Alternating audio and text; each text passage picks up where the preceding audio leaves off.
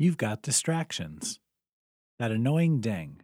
How many times a day does your phone inform you there's some new message awaiting your attention?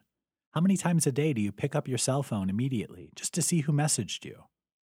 If this is you, here's a question for you to consider Do you need it? We've become an anxious society, eager to please. We see the message and think every note needs an immediate reply. We can't just ignore the fact that someone's trying to reach us. Yet at the same time, the majority of those replies can wait.